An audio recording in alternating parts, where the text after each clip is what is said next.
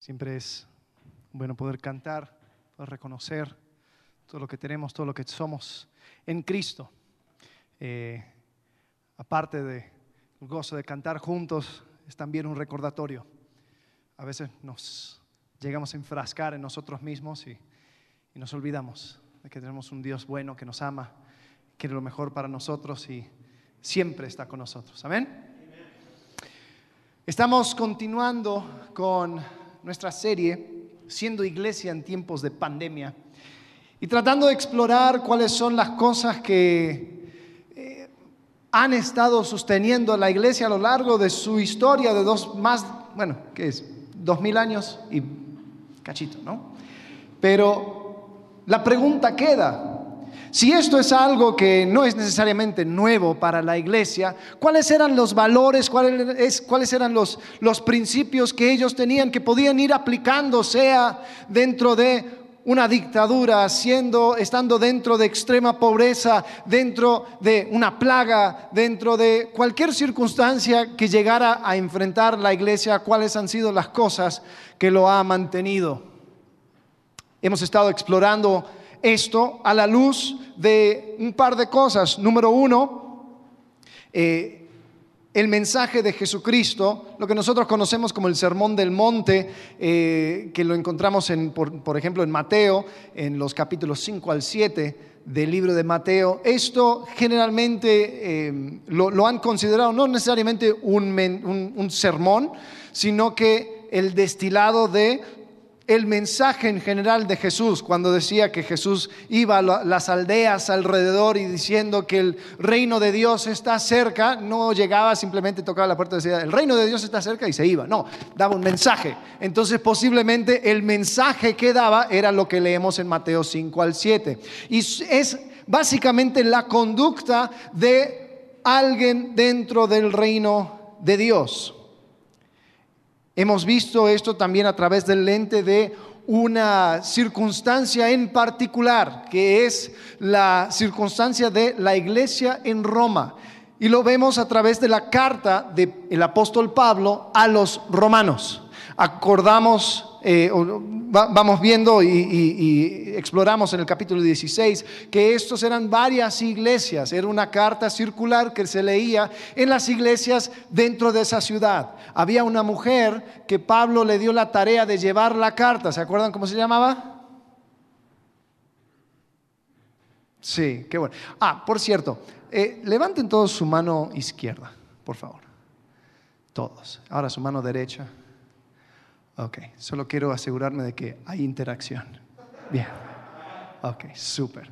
Se llamaba Febe, esta mujer, y ella tenía la tarea de llevar a, eh, la carta a los romanos. Vimos en capítulo 16 eh, este principio. El reino de Dios siempre se trata de personas. Vimos la semana pasada, Marcelo compartió con nosotros el mensaje que encontramos en capítulo 15 de Romanos. Crecemos en Cristo edificando a otros. Y vamos ahora a ver la tercera, en total van a ser cinco, pero la tercera es esta. Mi crecimiento personal nunca se verá, se verá igual al de otro. Mi crecimiento personal nunca se verá igual al de otro. Y esto vamos a basarnos en capítulo 14 de Romanos y vamos a ver cómo es que este principio nos puede ayudar en aún nuestra circunstancia en el día de hoy. Vemos en Mateo capítulo 7, la enseñanza de Jesús, versículo 1, dice, no juzguéis para que no seáis juzgados, porque con el juicio con que juzgáis seréis juzgados, y con la medida con que medís os será medido. Ahora cuando vemos a la dinámica en Roma, eh, si se acuerdan, cuando vimos el capítulo 16, hablamos de una circunstancia particular que estaba sucediendo. El emperador Claudio había echado a los judíos de Roma, ya se había hartado de los alborotos que se, dieron a causa, un historiador romano dijo, a causa de un tal Cresto. Es posible que quería decir Cristo, pero no estaba muy familiarizado entonces puso, se escucha por ahí un tal Cresto y los judíos se quejan y, hay problemas. Entonces Claudio, afuera. echa a todos los judíos. Bueno, eh, por más o menos cinco años los judíos no podían entrar, después muere Claudio y cambian de emperador y como que cuando cambian de emperador ya nadie prestaba atención a esa regla, entonces los judíos regresaron.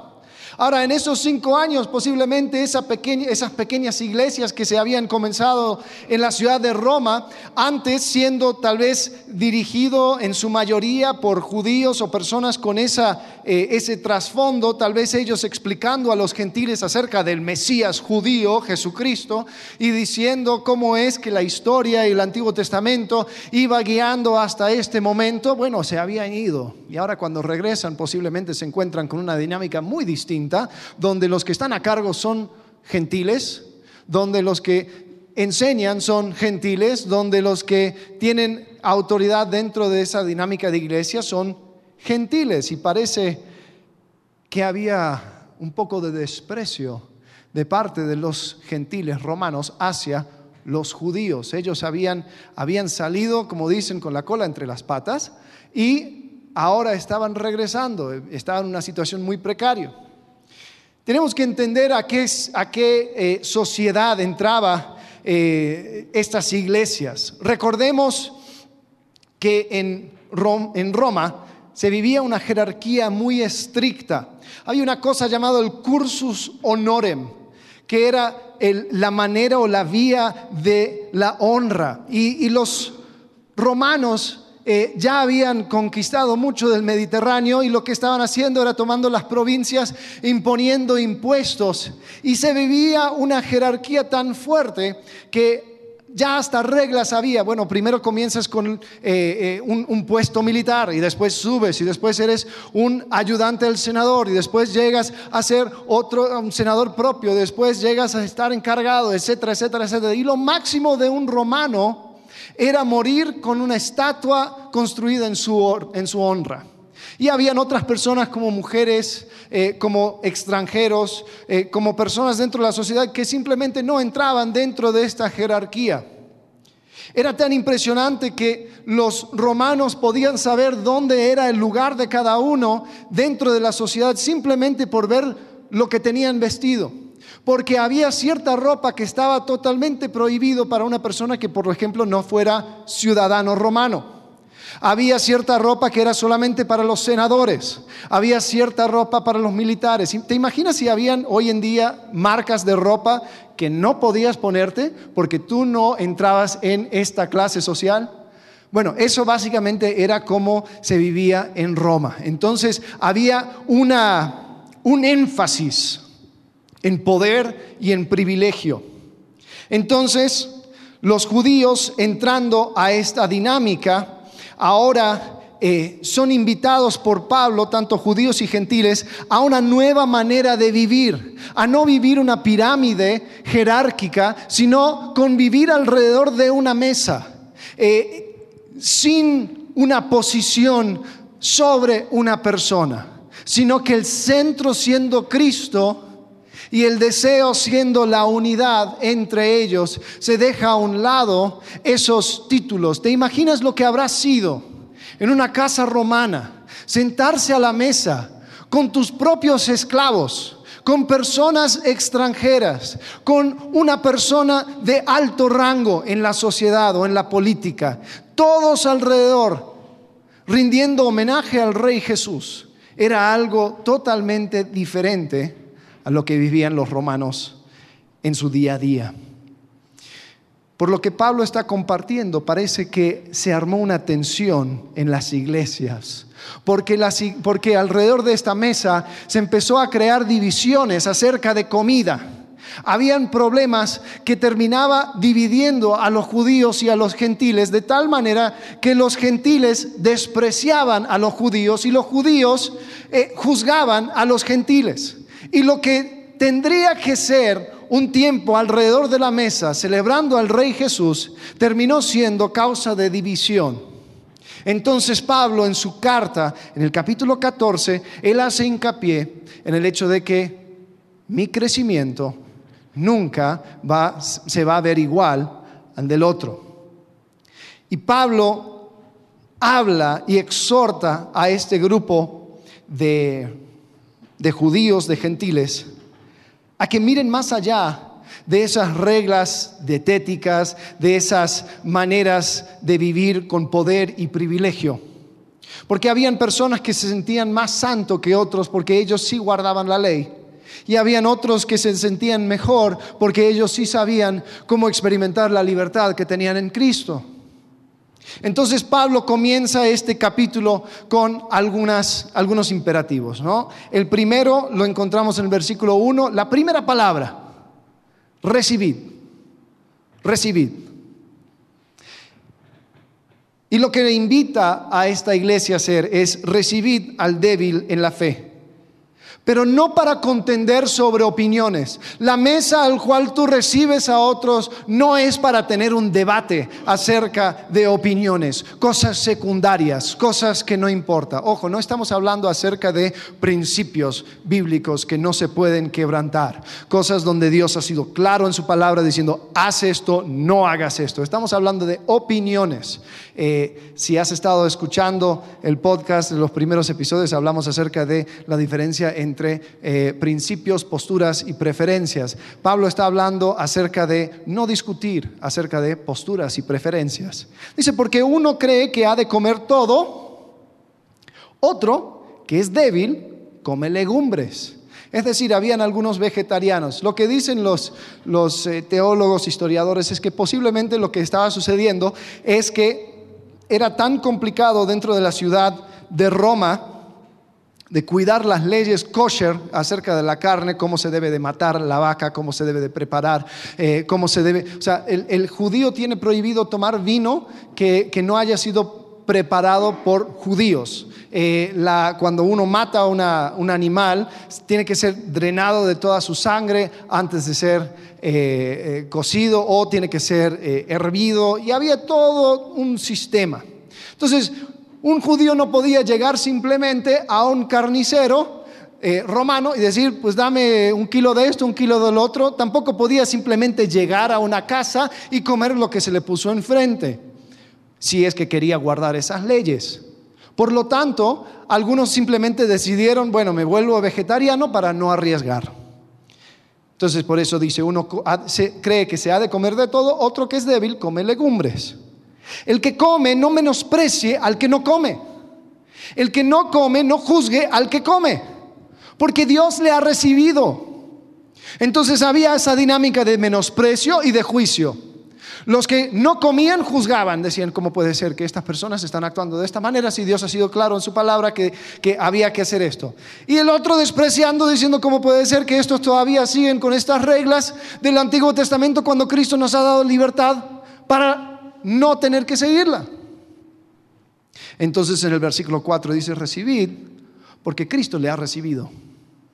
Entonces ahí podemos ver claramente los dos campos, ¿no? Yo me imagino alrededor de esa mesa las conversaciones que sucedían. Tal vez había una mesa larga y un punto estaban dos judíos que estaban hablando y el judío decía al otro judío, ay Jacobo, Tan difícil es hacer que estos gentiles reconozcan que si no fuera por nosotros los judíos, ellos no entenderían ni la mitad de eso de el Mesías, porque el Mesías vino a través de nosotros los judíos. Qué triste que ellos no pueden apreciar lo hermoso que son los días sagrados, lo hermoso que es la ley. El mismo David lo dijo, cuán hermosa es tu ley. Ah, qué triste estos gentiles que no lo aprecian. Parece que sirven un Dios totalmente diferente. ¿Acaso no fue Jehová el que escribió estas leyes? ¿Acaso no es Jehová el que adoramos? Ay, pero ¿qué se les puede esperar? Si son pobres, gentiles ignorantes. Antes le decíamos perros. Ya nos dicen que no, no lo podemos decir. Pero andaba por ese lado una conversación.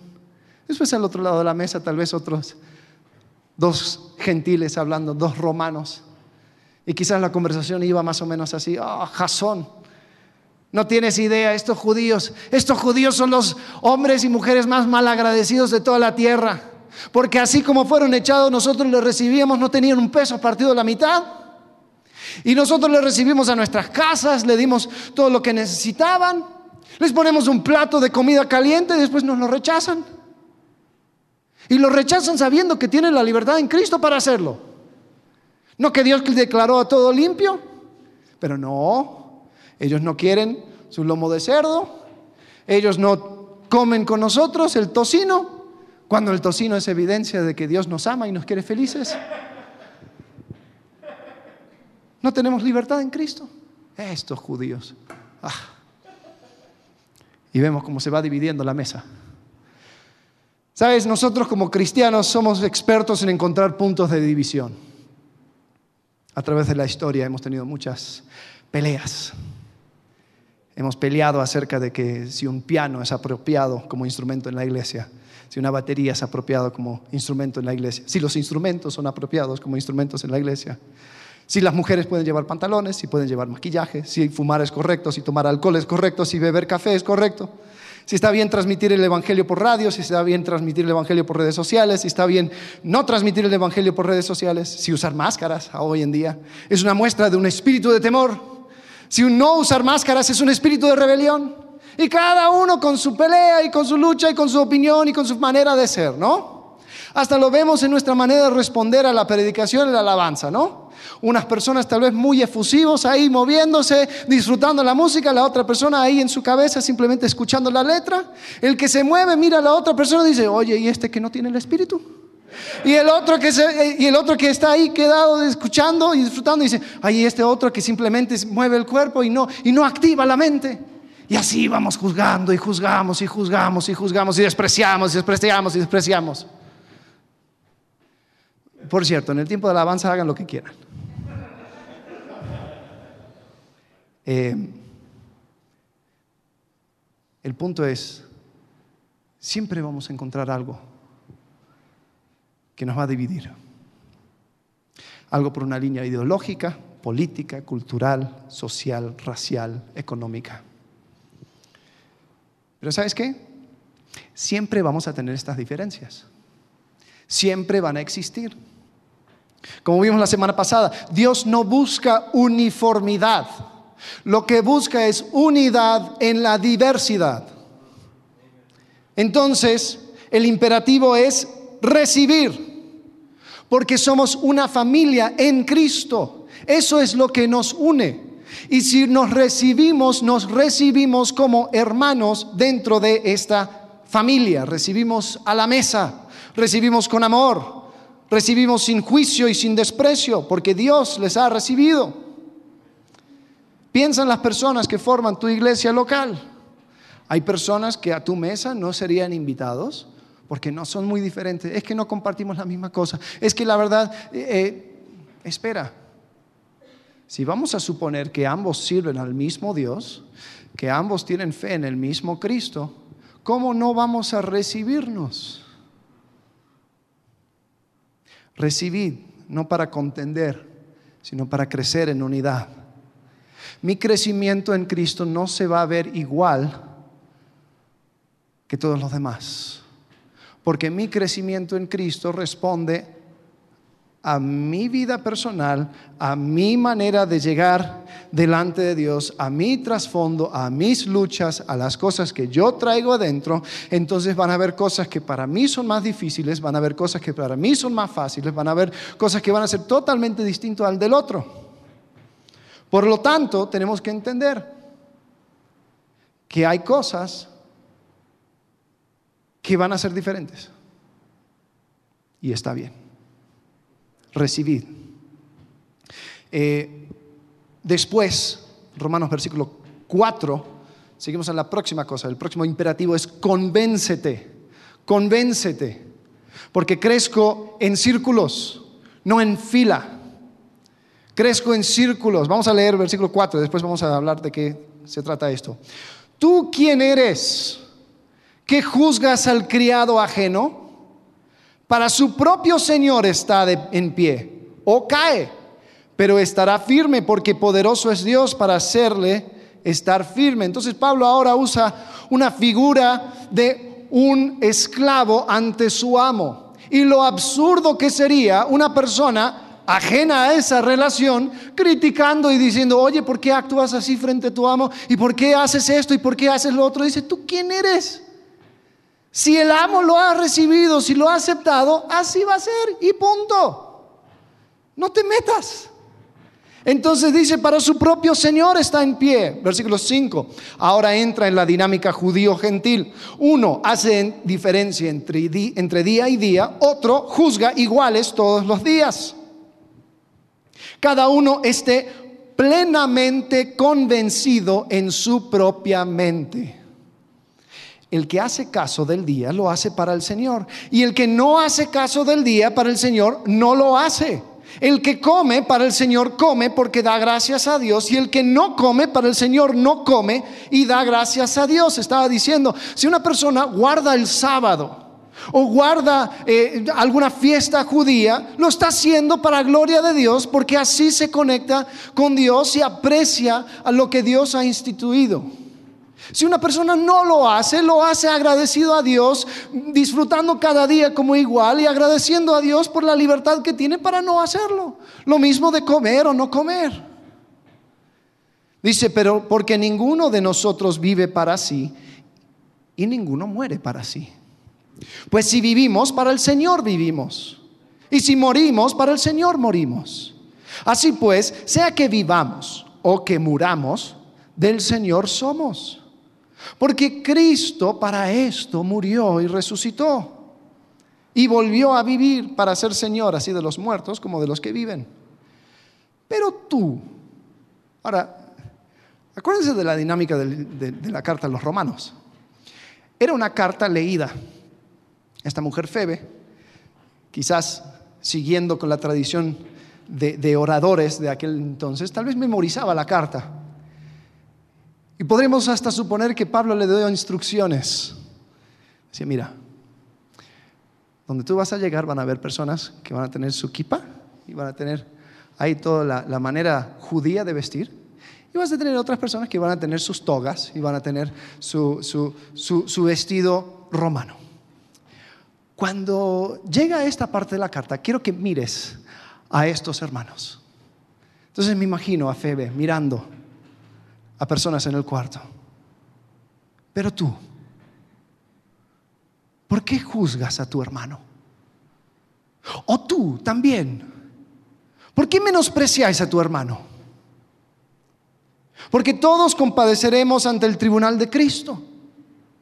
Porque escrito está, vivo yo, dice el Señor, que ante mí se doblará toda rodilla y toda lengua confesará a Dios. De manera que cada uno de nosotros dará a Dios cuenta de sí. Ahora, Pablo continúa dejándonos una enseñanza acerca del crecimiento. No crecemos en fila. Es decir, no es que Pablo marcó una manera de vivir y decía, bueno, cópienme todo lo que hago, todo lo que digo, quiero formar copias de mí y así ustedes formen copias, copias de ustedes y así continuamos, ¿no? No es que cuando yo invierto en la vida de una persona digo, mira, haz todo lo que yo haga, si, te parece o no, porque yo soy el que está marcando el paso y ustedes solamente me tienen que seguir, no cuestionen. No, Pablo está diciendo, cada uno responde ante su amo, Jesucristo. Cada uno va encontrando y convenciéndose de que su manera de vivir es una manera de agradar a Dios. Pero que la otra persona tiene su manera de vivir y quizás hasta está completamente opuesto a tu manera de vivir. Pero si esa persona está completamente convencido de que esa es su manera de agradar a Dios, para su Señor se para o se cae. No es nuestra responsabilidad hacer copias, fotocopias de nosotros mismos. Cuando, hablamos acerca de discipulado, decimos, el discipulado es transferencia de vida. Pero ojo, no es mi vida, es transferencia de la vida de Cristo. Y eso en cada uno se verá diferente, cada uno convencido en su propia mente.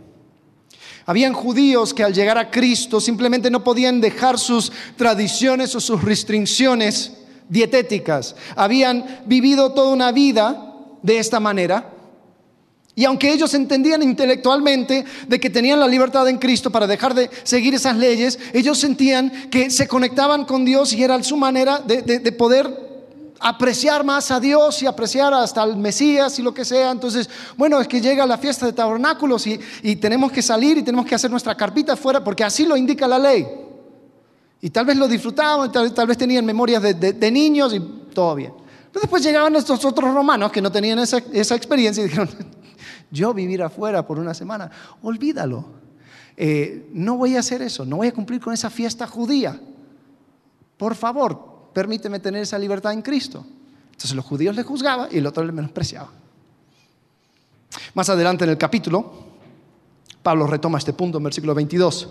Dice, ¿tienes tú fe? Tenla para contigo delante de Dios. Bienaventurado el que no se condena a sí mismo en lo que aprueba.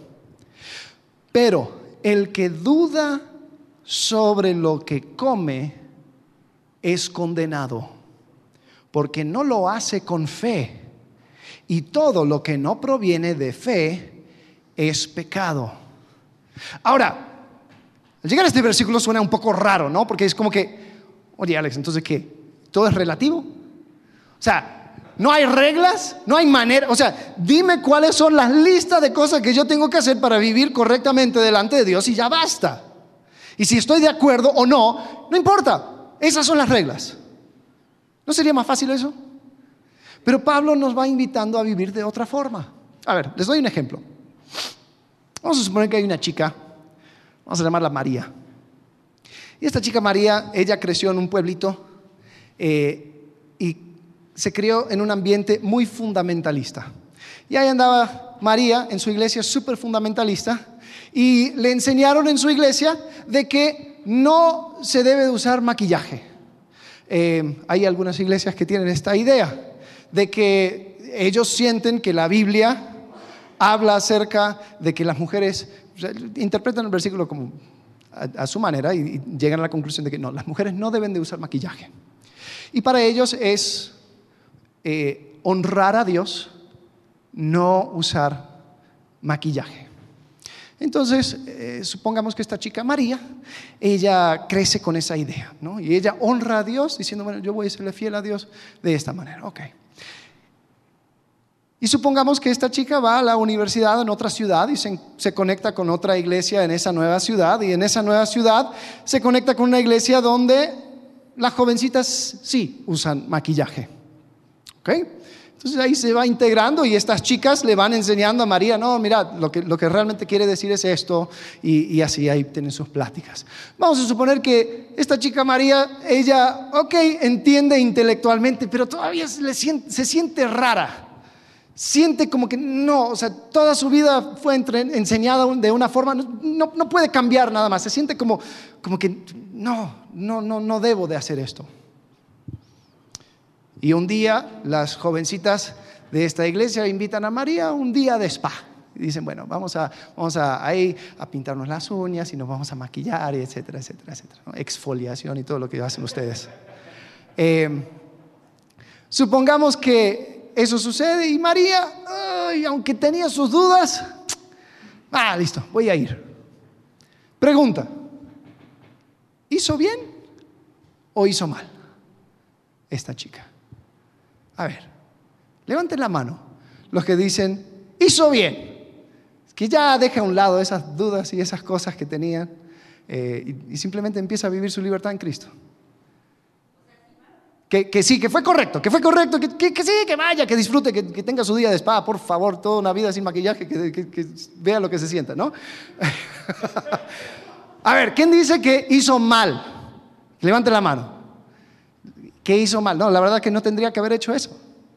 A ver, ¿quién no quiere levantar la mano? Que levante la mano. Ah, eh, ok. Sí, tuve la misma experiencia a las 10. Eh, te voy a decir, hizo mal.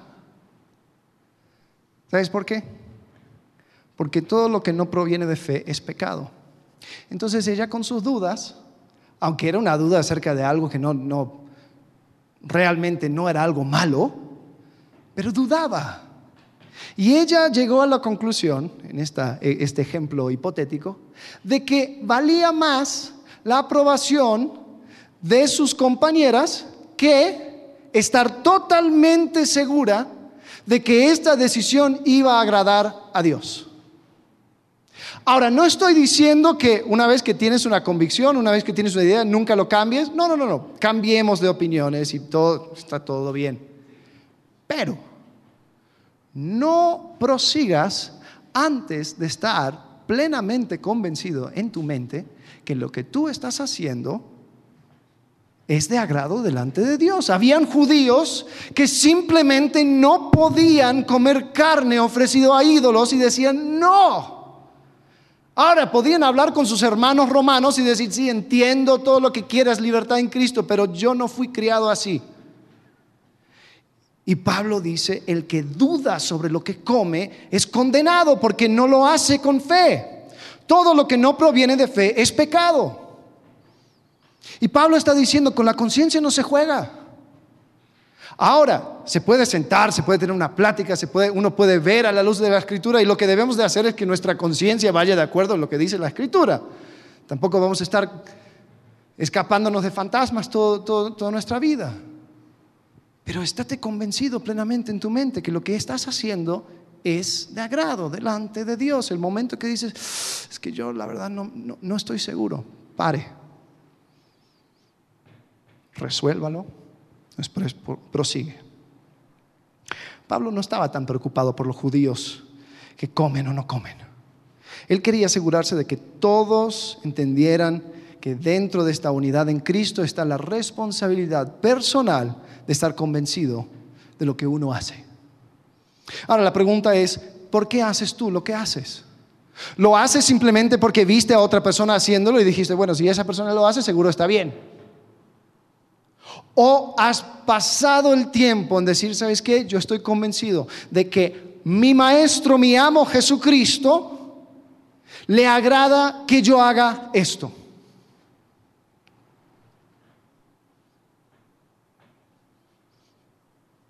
¿Cuántas personas hacen lo que hacen simplemente porque otros le dijeron que así es como se tiene que hacer? Después al otro lado, ¿cuántas personas empujan a otros a hacer cosas que van en contra de su conciencia, lo débil que sea, simplemente porque, ay, no hay problema, ay, tú dale. Y van empujando a esa persona a violar su conciencia. La libertad en Cristo no es un mazo con el cual martillamos a los demás, tratando de hacer que ellos vivan en libertad como nosotros. Versículo 22 dice, ¿tienes tu fe? Tenlo para contigo delante de Dios. Bienaventurado el que no se condena a sí mismo en lo que aprueba. Entonces vimos, uno, reciban, reciban al débil en la fe, reciban, pero no para contender sino para crecer en unidad. Después, convéncete, convéncete de lo que, lo que tú estás haciendo, aunque sea totalmente opuesto a otras personas, convéncete de que lo que tú estás haciendo es de agrado delante de Dios. Y después, Pablo termina diciendo, no pongan tropiezo, no pongan tropiezo, crece con el débil, crece con el débil no con el estricto. Y vamos a hablar un poco acerca de eso.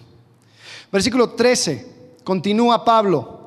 Así que ya no nos juzguemos más los unos a los otros, sino más bien decidid no poner tropiezo u ocasión de caer al hermano. Ahora Pablo muestra un poco sus colores y dice, hey, gentiles, romanos, les entiendo. Dice, yo sé y confío en el Señor Jesús, que nada es inmundo en sí mismo, mas para el que piensa que algo es inmundo, para él lo es. Pero si por causa de la comida tu hermano es contristado, ya no andas conforme al amor. No hagas que por la comida tuya se pierda aquel por quien Cristo murió. Lo que sucedía era que había un riesgo de que estos judíos no estaban siendo tomados en cuenta, entonces cada comida ¿Qué vamos a comer? Carnitas. Bueno, no voy. ¿Y el próximo día qué vamos a comer? Eh, no, un bife de chorizo. Ah, ok, ok, bueno. ¿Y, cómo? No, vamos a comprar aquí en la, en la esquina, ahí en el templo de, de Júpiter, porque ahí lo tiene más barato. Bueno, te veo la próxima semana. Y que quizás estos judíos llegaran a la conclusión de decir, ¿sabes qué? Tenía más comunión con mis hermanos que judíos que no reconocían a Jesucristo como Señor. Entonces me voy, me voy con ellos porque estos romanos no me toman en cuenta. Estos romanos me, desprecian no, no me dan posibilidad ni siquiera de, crecer en unidad con ellos porque por su libertad en Cristo me cierran la puerta. Entonces Pablo dice, no, no hagan eso. Dice en versículo 16, no sea pues vituperado vuestro bien. Es decir, hey, romanos, ¿tienen la libertad en Cristo para hacer lo que ya están haciendo? Sí. Pero no hagas esa cosa buena una ocasión para hablar mal de ustedes. Porque el reino de Dios no es comida ni bebida, sino justicia, paz y gozo en el Espíritu Santo. Porque el que en esto sirve a Cristo agrada a Dios y es aprobado por los hombres. Así que sigamos lo que contribuye a la paz y a la mutua edificación. No destruyas la obra de Dios por causa de la comida. Todas las cosas a la verdad son limpias, pero es malo que el hombre haga tropezar a otros con lo que come. Bueno es, fíjate, aquí, aquí Pablo está, está siendo drástico. Si él comienza diciendo, hey hermanos, estoy, con ustedes, yo entiendo, no hay nada eh, impuro en sí mismo. Dice, termina diciendo, bueno es no comer carne, ni beber vino, ni nada en que tu hermano tropiece o se ofenda o se debilite. Y Pablo está diciendo, mira, tú, tienes tu libertad en Cristo. La libertad es algo que, te que puedes tomar o no tomar que tú puedes soltar, ten tu libertad con mano abierta, porque más importante que la libertad es la unidad. Y si lo que yo estoy haciendo va causando división, va causando disensión, va causando que una persona no pueda seguir creciendo en Cristo, entonces déjala a un lado. Cada uno debe estar convencido acerca de lo que hace pero también tiene que estar dispuesto a poner a un lado su conducta si es que llega a interferir con el crecimiento de otra persona. Ahora, eh, tal vez algunos ejemplos, ¿no? Vamos a suponer que hay un, joven que eh, acaba de aprender acerca de Cristo y este joven es un joven romano y él creció con el panteón de los dioses y los sábados iba al, templo de Júpiter, después eh, el otro sábado iba y, ponía una moneda en el, templo de Hermes y después a Artemisa, etcétera, etcétera. ¿no? Eh, y tenía ese concepto de que los dioses, si quieres una, historia, una lección de historia, son como los santos, ¿no? Para, cada, para cada santo una función. Los romanos también hacían eso. Para cada dios una función. Entonces tengo, necesito novio, entonces ahí eh, ya no era, ¿cuál es el santo de, los novios? San, ¿qué? San Antonio, ¿no? Si quiero robar algo es San, ¿cuál? dejemos eso a un lado. Um, pero ellos crecían con eso. Lo que necesito, ahí voy al Dios eh, correspondiente. Después llega Jesús ay, este Jesús, ¿y cómo es esto de Jesús? Es otro Dios más, ¿y para qué, para qué me sirve? No, mira, es así, es, un Dios celoso, Él no comparte su gloria con nadie. ¿Cómo, cómo, A ver, no entiendo. Y ahí está en ese proceso tratando de entender cómo es este Jesucristo. Y llega Gallo, el romano que ya tiene muchos años en Cristo y ya entiende todo esto, y él entiende que los templos solamente son edificios donde, donde las personas ahí eh, le sirven a nada, ¿no? ¿Qué, ¿Qué, es un Dios? No es nada, es una estatua, pero ahí venden carne más barata, entonces ahí voy, ¿no? Entonces ahí Gallo, él lleva con él este nuevo creyente, dice, mira, ven conmigo, vamos a ir al templo de Júpiter y vamos a comprar carne, entonces ahí va comprando carne con Gallo y este nuevo creyente se queda como que, ¡ay, en serio! Entonces Jesús sí es como, como los otros dioses. Él sí comparte su gloria con quien sea. O sea, Él es uno más del mundo. Porque vamos a este templo, vamos a este templo. Después los domingos estamos con los hermanos y hablamos acerca de Jesucristo.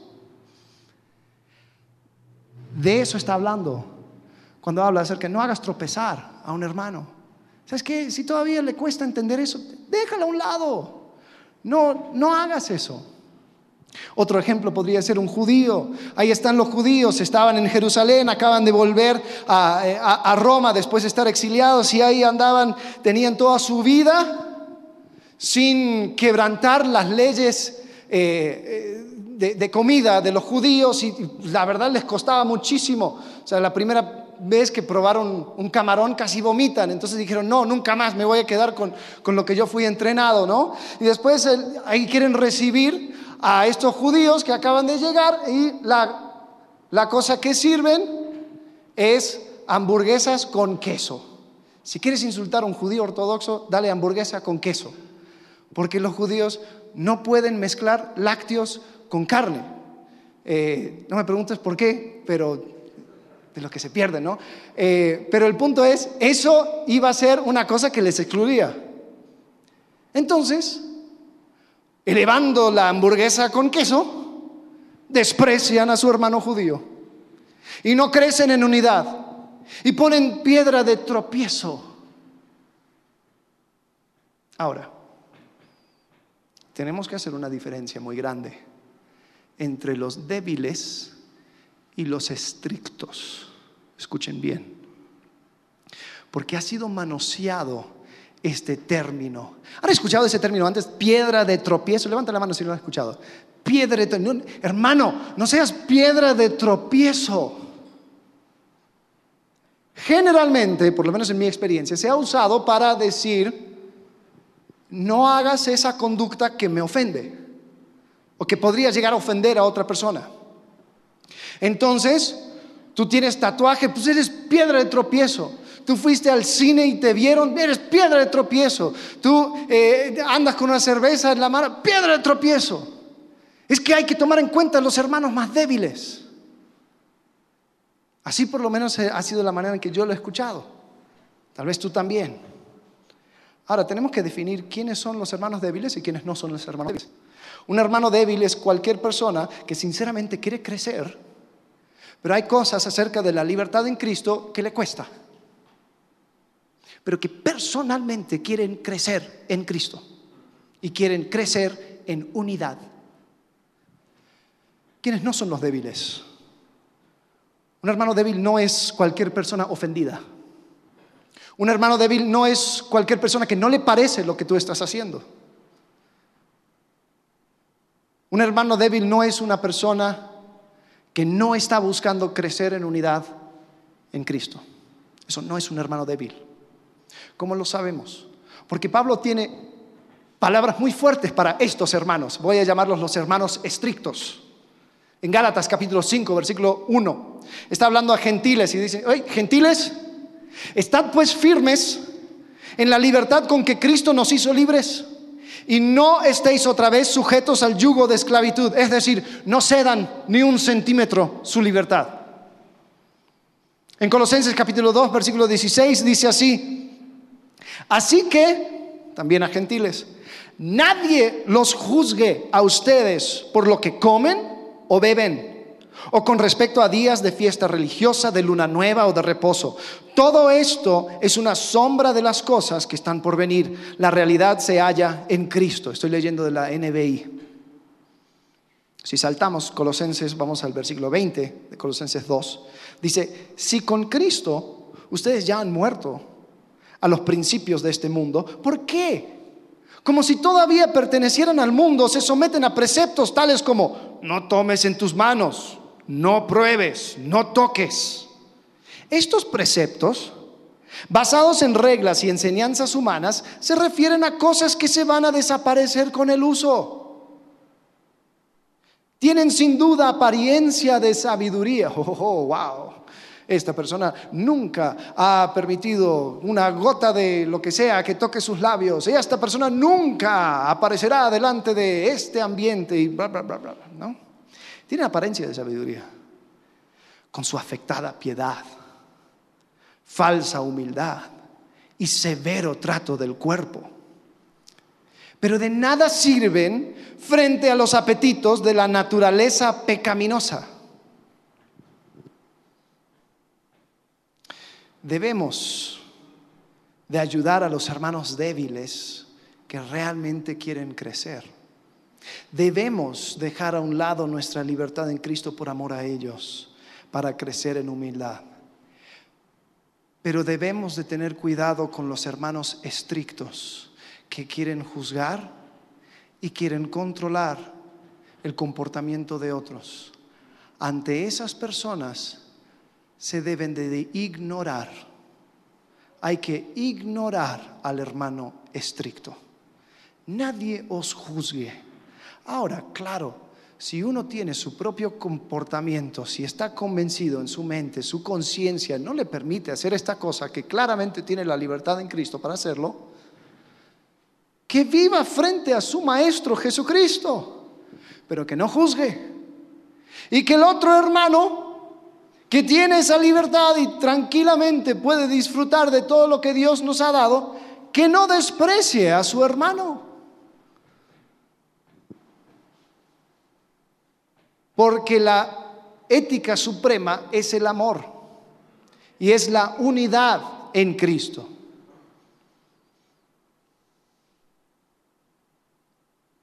¿Cómo llegamos a juzgar los unos a los otros? ¿no?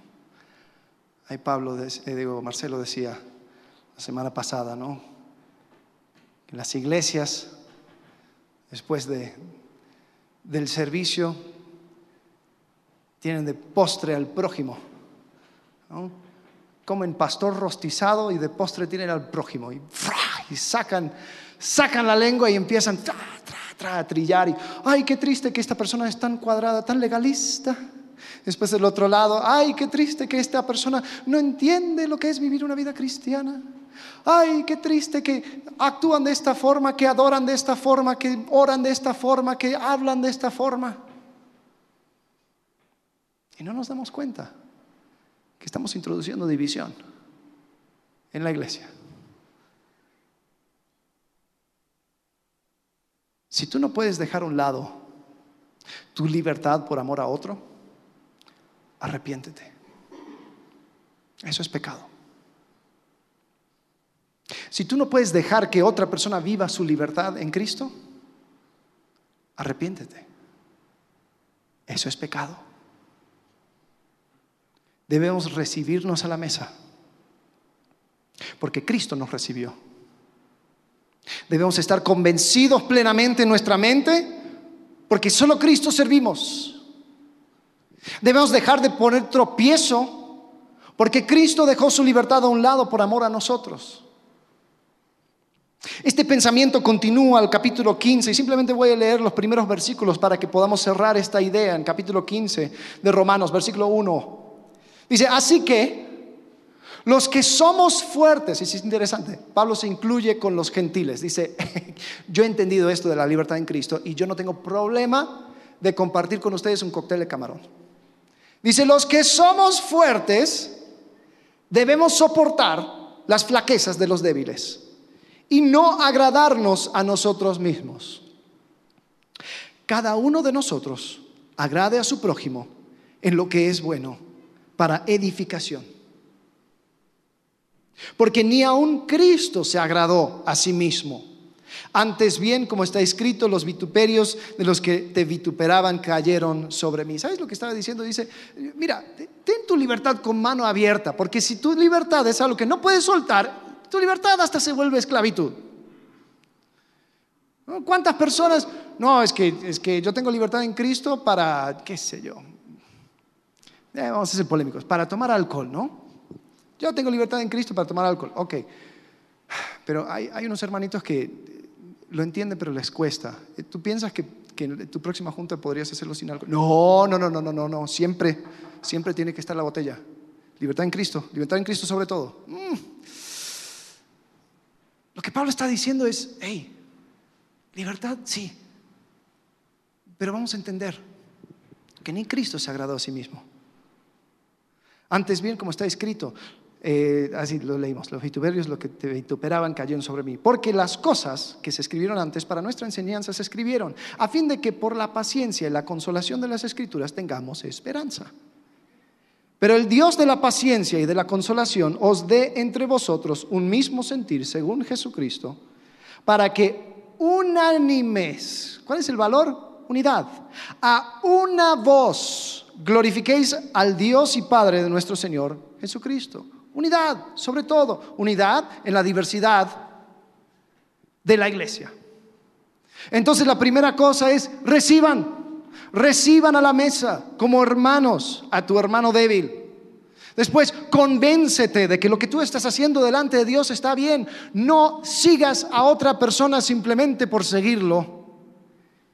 Y por último, no pongas tropiezo. Ten tu libertad con mano abierta. Porque sobre la libertad está la unidad. Pero con eso va un asterisco.